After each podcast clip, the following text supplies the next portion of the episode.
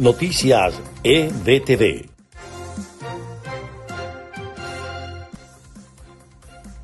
Este es el resumen del podcast de EBTV de este miércoles 3 de febrero. Les estaremos acompañando en la narración Freddy Machado y quien les habla María Gabriela Rondón. Comenzamos. El diputado a la Asamblea Nacional Carlos Berris Beitia aseguró que la unidad fracasó porque no han logrado una salida de la dictadura del poder. En entrevista con Leopoldo Castillo en el programa El Citizen de EBTV, dijo que deben haber cambios en las filas de la oposición y que hay que negociar para ganar, pero que se agota el tiempo.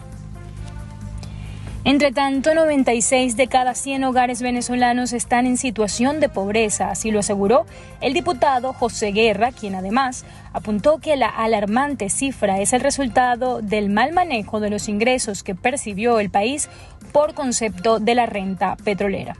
Y el presidente encargado de Venezuela, Juan Guaidó, dijo este miércoles que está dispuesto a reunirse con cualquier interlocutor para lograr condiciones reales que generen elecciones transparentes, confiables y democráticas que pongan fin a la crisis que afronta el país. Por su parte, el régimen de Venezuela anunció este miércoles la liberación de los 12 tripulantes de dos pesqueros de Guyana, capturados en enero por militares venezolanos en aguas sobre las que ambos países reivindican jurisdicción.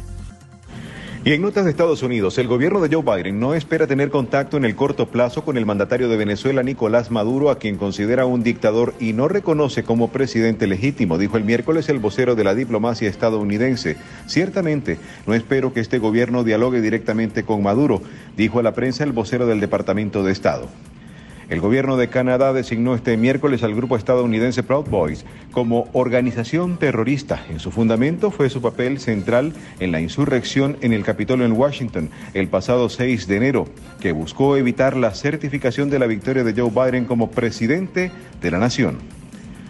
Las empresas privadas volvieron a crear trabajos en enero después de una caída en diciembre, según la cuenta mensual de la firma de servicios empresariales ADP, publicada el miércoles. El primer mes de 2021 se crearon 174 mil puestos de trabajo por encima de los 55 mil esperados por los analistas.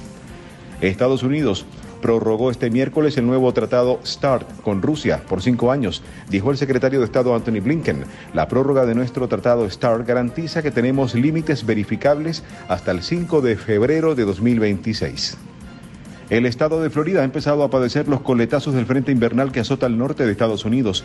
Durante la mañana de este miércoles, los condados de Broward y Miami-Dade registraron temperaturas que oscilaron entre los 6 grados y los 7 grados.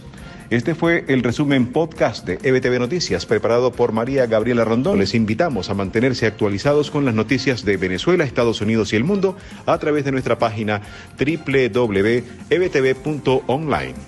Hasta la próxima. Noticias EBTV.